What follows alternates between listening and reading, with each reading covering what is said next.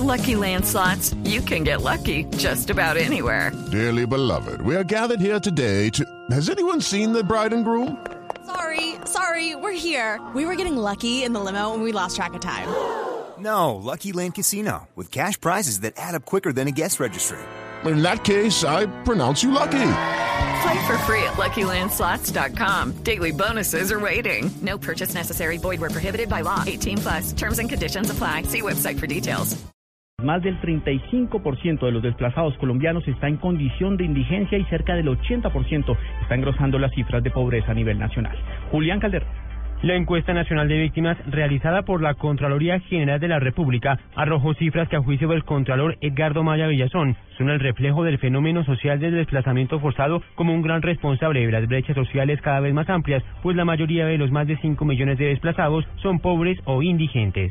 La población víctima del forzado en estado de indigencia en el año 2013 era del 35.5 del total, mientras que los datos para Colombia, según el DANE, revelan que en el país este mismo dato es del 9.1%. Por su parte, la población víctima del desplazamiento forzado en pobreza alcanza el 80% del total de víctimas de este fenómeno. Villazón reveló ante la Corte Constitucional, tribunal al que entregó el informe en detalle, que ante esto el Gobierno Nacional y los mandatarios regionales deben replantear su política de atención a víctimas para atender a la población vulnerable que a diario llega a las ciudades huyendo del conflicto. Julián Calderón, Blue Radio. Alemania afirmó que el tema de la justicia transicional será el más difícil de implementar dentro del proceso de paz con las FARC, por lo que ofreció su asesoría y buenos oficios en este tema. Diego Monroy. Al término del encuentro con el presidente Juan Manuel Santos, el ministro de Relaciones Exteriores de Alemania, Frank Walter Steinmeier, aseguró que el gobierno germano está dispuesto a asesorar a Colombia en el tema de la justicia transicional, uno de los puntos más complicados luego de la firma de un acuerdo de paz. Es el tema más sensible de todo el proceso de reconciliación. Estoy muy seguro en esta afirmación. En primer lugar, ofrecer posibilidades de salida para un gran número de personas, ofrecer posibilidades de reinserción en la sociedad. Y esto es lo que las autoridades colombianas y las instituciones alemanas quieren mantener su interlocución también en el futuro. El apoyo del gobierno germano para estos temas es importante debido a la experiencia acumulada que tiene este país europeo en temas como el de la justicia transicional y el posconflicto tras lo vivido en la Segunda Guerra Mundial y los atropellos cometidos durante la República Democrática Alemana. Diego Fernando Monroy, Blue Radio. Indígenas del norte del Cauca, donde se presentaron enfrentamientos entre el ejército y las FARC, denunciaron que en esta región del país nunca se ha sentido el cese unilateral al fuego decretado desde Cuba. Nos informa Nilson Roma. Luego de terminados los combates entre la columna móvil Ambrosio González de las FARC y tropas de la Fuerza de Tarea Polo, que afectó la tranquilidad de más de 98 familias y originó la suspensión de las clases en la escuela del sector, la gobernadora del resguardo Huellas, Margarita Ilamo, denunció asesinatos y persecución por parte de la guerrilla de las FARC. Ah, esa tregua de tres meses no lo hemos visto porque nos han seguido matando, señalando, amenazando. En estos tres meses no hemos de verdad sentido la tregua porque aquí en el resguardo de Huellas Caloto prácticamente todos los días matan y estamos que entierre a nuestros hermanos, entonces no, no hemos sentido ese cese del juego. Pidió nuevamente la líder indígena a los actores del conflicto armado salir de sus territorios y dejarlos al margen de la confrontación armada. Desde Cali, Nilson Romo Portilla, Blue Radio. El Partido Liberal respaldó la propuesta del expresidente César Gaviria de extender los beneficios de la justicia transicional a otros actores del conflicto armado, además de los militares y los guerrilleros. Los conservadores piden un análisis más profundo de esta iniciativa. Simón Salazar.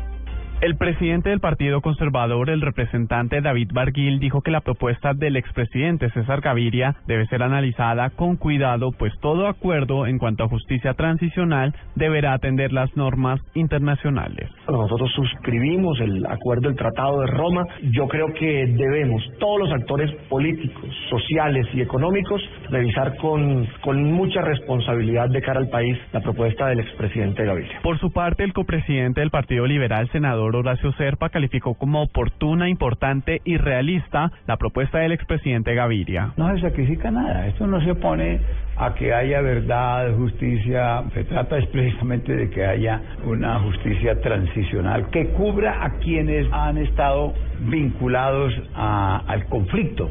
Simón Salazar, Blue Radio. Dos de la tarde, 36 minutos. La Defensoría del Pueblo considera que la justicia colombiana cuenta con las herramientas necesarias para castigar los delitos contra los menores, descartando así la pena de muerte y la cadena perpetua como castigos alternativos. Natalia Gardiazabal. El defensor del pueblo Jorge Armando Talora aseguró que no es necesaria la cadena perpetua o la pena de muerte para aplicar justicia y combatir la impunidad en el país. Afirmó que en Colombia existen herramientas jurídicas para sancionar de forma ejemplarizante. Otalora Gómez aseguró que lo importante es asegurar la aplicación de las normas que ya existen, como por ejemplo las condenas en casos de secuestro, homicidio, delitos sexuales con menor de 14 años y lesiones personales, que tienen condenas que oscilan entre los 20 y 60 años sin rebaja. Finalmente, el defensor espera que la captura y aplicación de la justicia a presuntos responsables de la masacre de cuatro menores en Caquetá no se convierta en un ejemplo más del fracaso o la mala ejecución de la política criminal en Colombia. Natalia Gardea, al Blue Radio. El alcalde de Bogotá hizo un llamado al Consejo y a los organismos de control del distrito para que no se conviertan en obstáculos de los proyectos que desarrolla la administración Petro. Daniela Morales.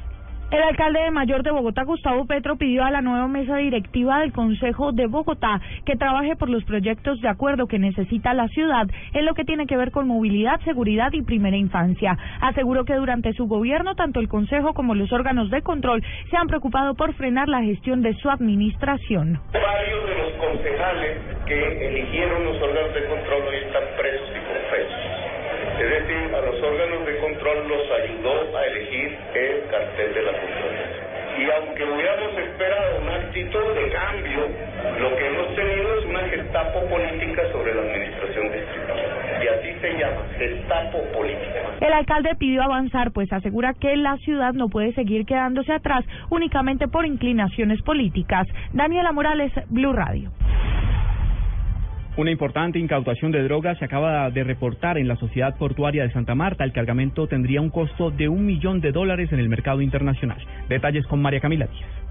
Hola, buenas tardes. En una operación entre la Armada Nacional y la Dirección de Antinarcóticos de la Policía se logró en las últimas horas la incautación de cerca de 80 kilogramos de clorhidrato de cocaína que fueron incautados en la Sociedad Portuaria de Santa Marta en el interior de un contenedor a bordo de un buque mercante. Precisamente al inspeccionar este contenedor, que es de propiedad de una empresa de productos químicos, fueron hallados en su interior cuatro bultos con 81 paquetes rectangulares que contenían este alcaloide. Según las autoridades, se estima que este este cargamento de cocaína que tendría como destino final Honduras tendría un costo aproximado de un millón de dólares. Asimismo, las autoridades han asegurado que este mismo alijo, comercializado en Estados Unidos bajo la modalidad de narcomenudeo, podría haber generado ingresos hasta por dos millones de dólares a estructuras de narcotraficantes. María Camila Díaz, Blue Radio.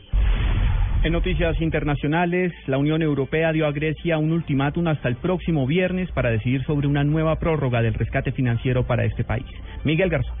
El presidente del Eurogrupo aseguró en una rueda de prensa que ahora depende de las autoridades griegas decidir si quieren una extensión, si quieren aceptar la oferta de flexibilidad existente en el programa y además de dar todos los compromisos solicitados por los socios. Los ministros de Economía y Finanzas de la zona de euro finalizaron la reunión de hoy con el desacuerdo entre Grecia y el resto de sus socios sobre el futuro de la ayuda financiera al país después de que Atenas rechazara la propuesta entregada por los países miembros. Las 18 naciones que junto a Grecia comparten el euro como moneda única propusieron a Atenas que solicitase una ampliación del actual programa de seis meses hasta lograr un consenso sobre una nueva ayuda financiera. Sin embargo, el gobierno de Alexis Tsipras rechazó la iniciativa. La deuda griega está estimada en unos 317 mil millones de euros, el 185% del Producto Interno Bruto del país.